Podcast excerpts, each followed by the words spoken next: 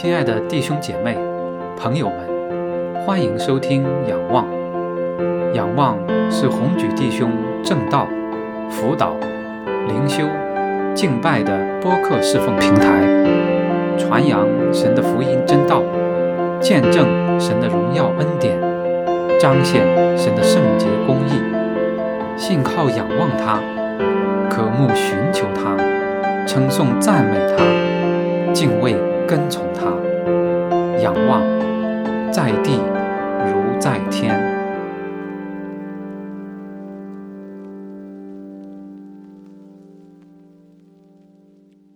弟兄姐妹平安。作为基督的门徒，要活出蒙神喜悦的生命。我们与主的关系至关重要，但这关系究竟应当如何？约翰福音十五章一到十七节中，主耶稣以葡萄树和枝子比喻他和我们的关系，并让我们像枝子连于葡萄树一样，在它里面多结果子。今天我们一起来学习这段经文。并思想我们如何与主联合，以及这对我们意味着什么。首先来看十五章一到十节：“我是真葡萄树，我父是栽培的人。凡属我不结果子的枝子，他就剪去；凡结果子的，他就修理干净，使枝子结果子更多。”现在你们因我讲给你们的道已经干净了，你们要常在我里面，我也常在你们里面。枝子若不常在葡萄树上，自己就不能结果子。你们若不常在我里面，也是这样。我是葡萄树，你们是枝子。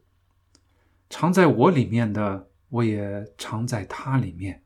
这人就多结果子，因为离了我，你们就不能做什么。人若不常在我里面，就像枝子丢在外面枯干，人拾起来扔在火里烧了。你们若常在我里面，我的话也常在你们里面。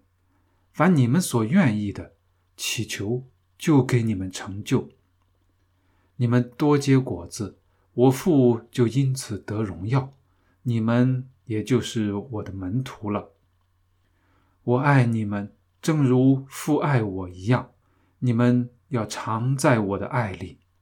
你们若遵守我的命令，就常在我的爱里，正如我遵守了我父的命令，常在他的爱里。这段集中讲述主耶稣、天父和门徒的关系。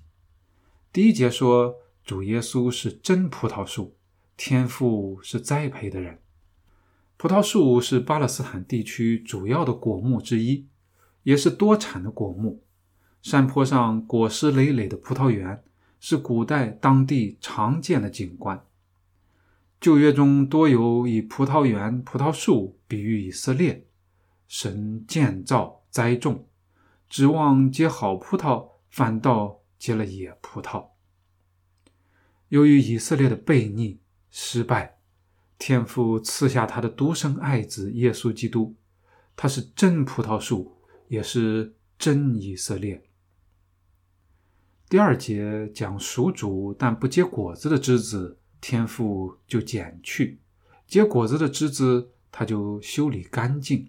结更多的果子，修理干净。原文中是洁净的意思，就像园丁打理花草树木一样，有的时候要修去一些枝桠，植物反而长得更好。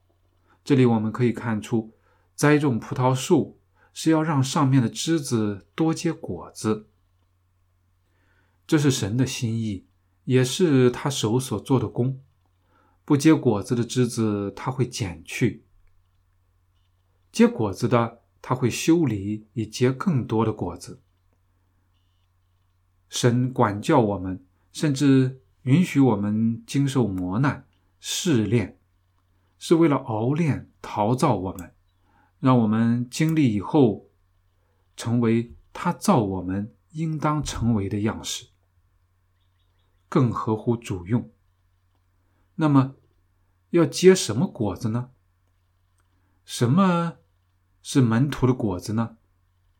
从大的方面说，有两方面：一是内在的好品格，二是外在好的言语行为，并且通过这两方面带领更多的人归主。第三节说，因为主的道，门徒已经洁净了。主的话语能够造就人，让人得洁净。第四节讲得洁净的门徒要在主里面，主也在门徒里面，这是非常亲密的关系，如同枝子不在葡萄树上，自己就不能结果子；门徒不在主里面也是这样。第五节再次点明，主是葡萄树，门徒是枝子。在主里面呢，主也在他里面，那人就多结果子，并且强调离了主，门徒就不能做什么。第六节从反面讲，不在主里面的，就像枝子丢在外面，人拾起来扔在火里烧了。这几节重点是主是葡萄树，门徒是枝子。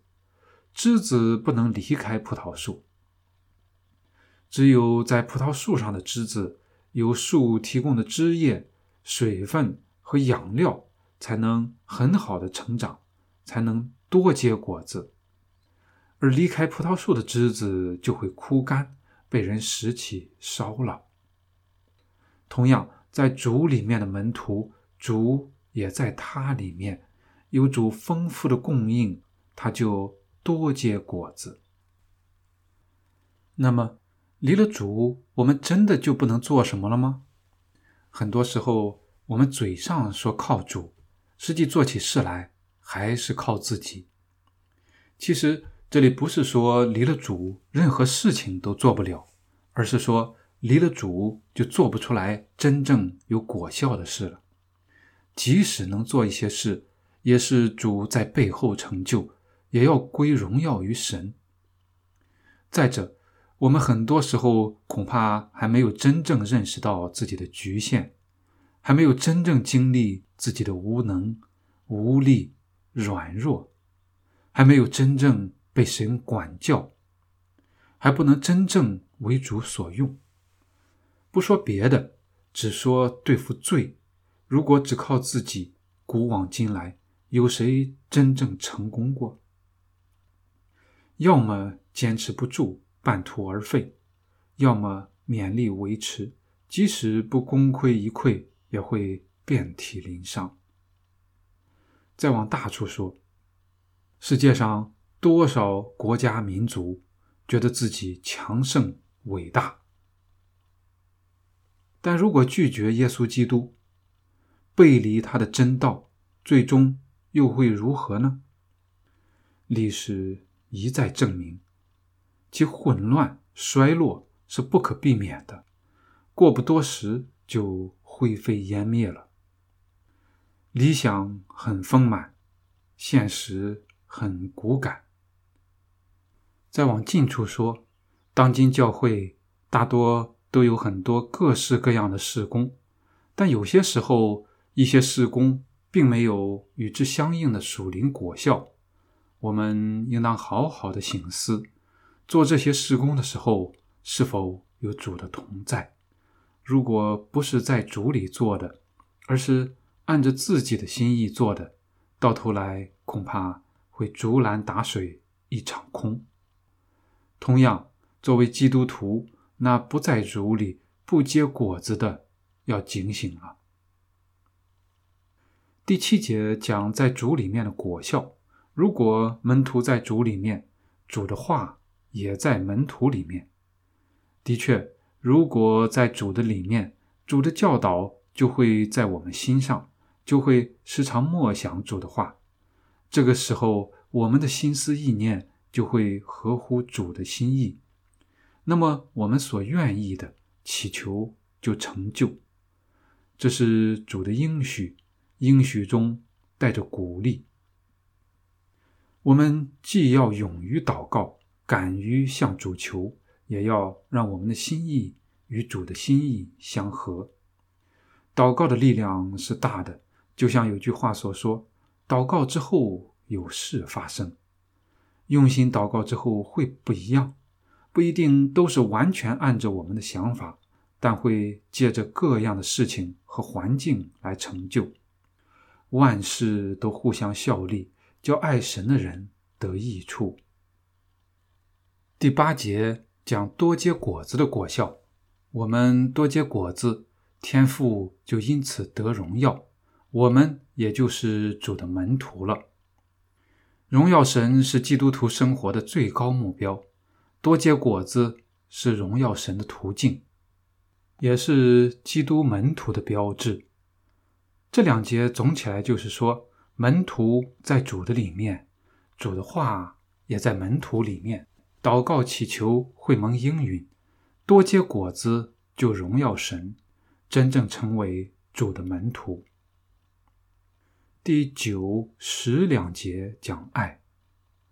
第九节说：“正如天父爱主耶稣一样，主耶稣也爱着我们。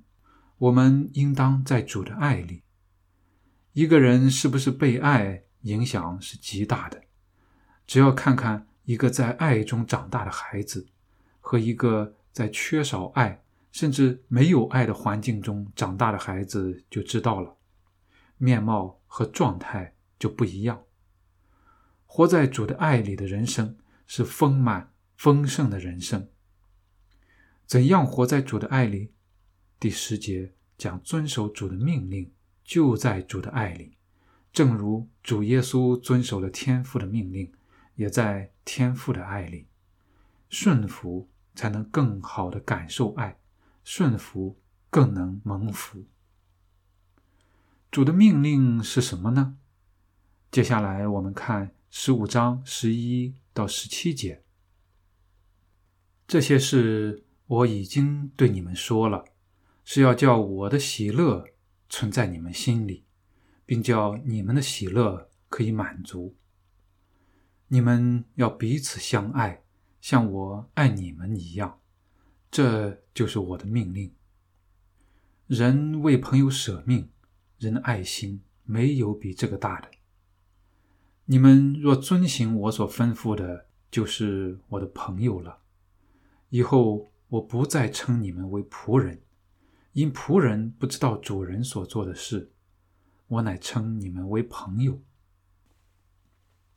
因我从我父所听见的，已经都告诉你们了。不是你们拣选了我，是我拣选了你们，并且分派你们去结果子，叫你们的果子长存。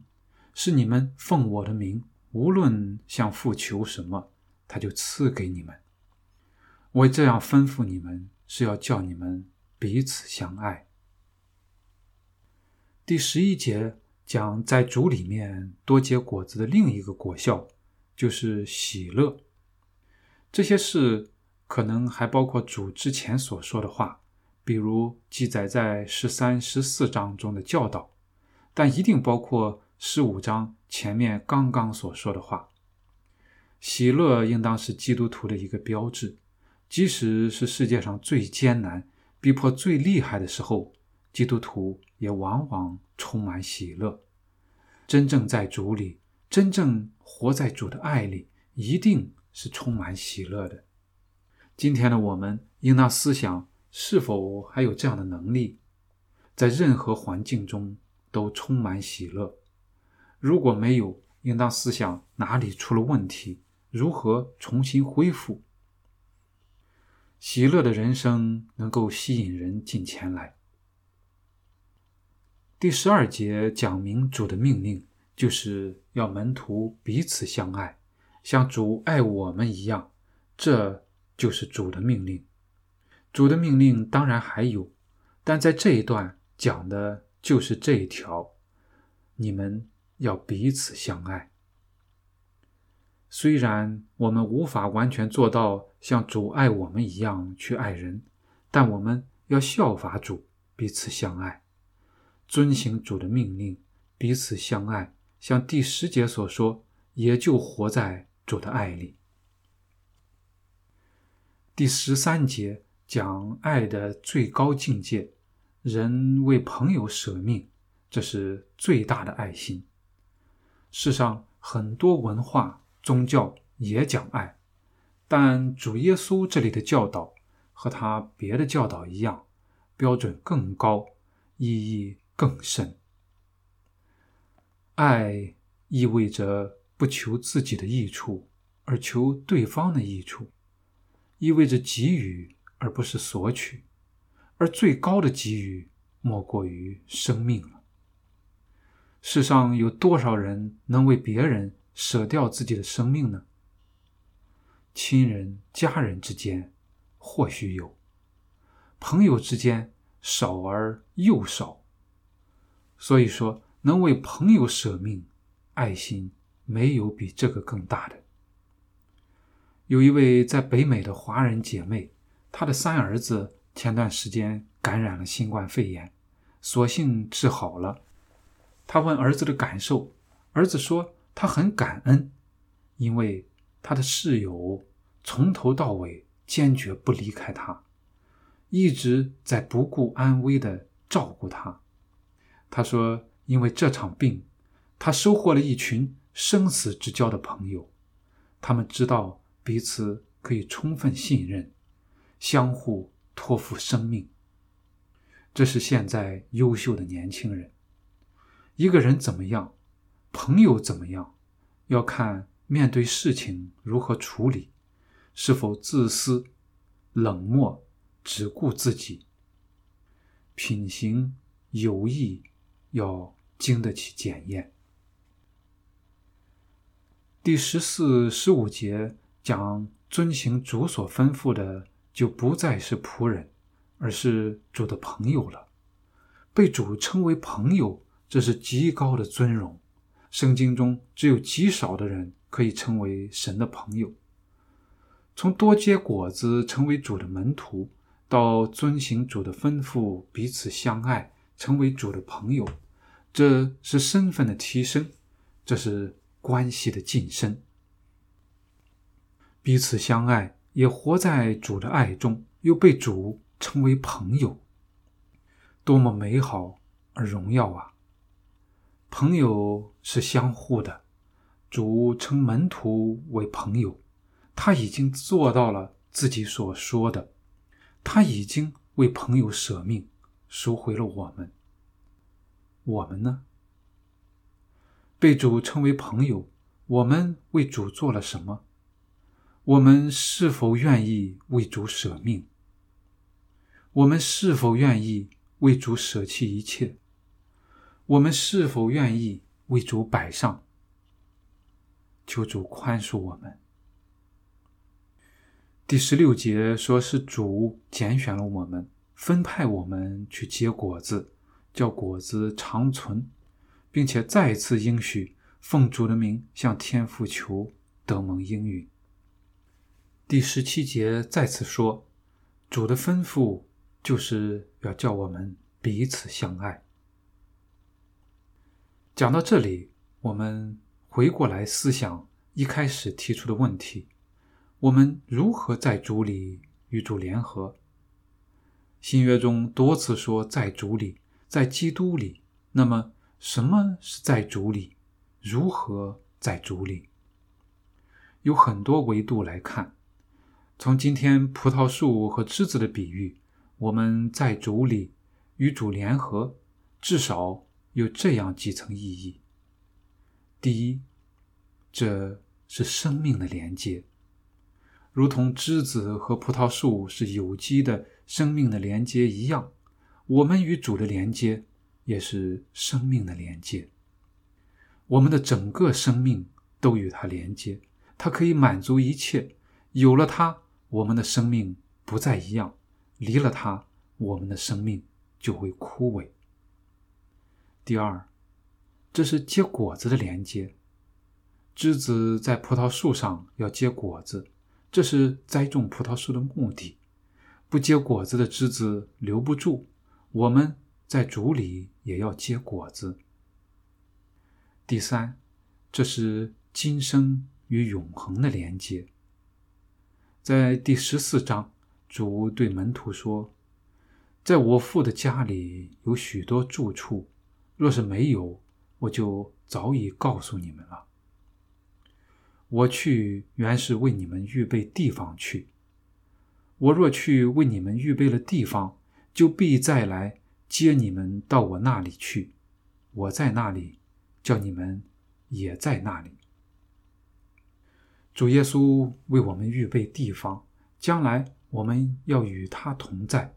现在我们在他里面，就是天国的浴场。第四，在主里，要在主的话里。主的话是真理，能拨开迷雾。主的话是真光，能驱散黑暗。主的话在我们里面有力量，有智慧，有劝勉，有安慰，能让我们得洁净。我们要学习主的话，思想主的话，让主的话指引我们，改变我们。